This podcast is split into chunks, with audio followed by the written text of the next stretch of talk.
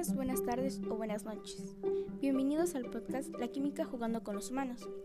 El día de hoy empezaremos hablando sobre cinco eventos en los que la química cambió la humanidad y el rumbo de esta, los cuales iré mencionando en los siguientes episodios. Empezaremos por el siglo IX, que sería entre el año 800 y 900. Les contaré un poco sobre la pólvora. La pólvora fue inventada en el siglo IX en China. Sin embargo, hay que esperar hasta el siglo XI para encontrar su fórmula, que sería un 75% de potasio, un 15% de carbono y un 10% de azufre.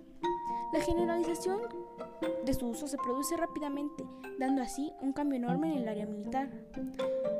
La pólvora empieza a ser utilizada como explosivo a partir del siglo XI también, en los fusiles de cañón de bambú. En el campo militar tuvo un gran impacto, ya que marca el principio de la guerra química, aunque el término no coincida con el sentido que se le da hoy en día.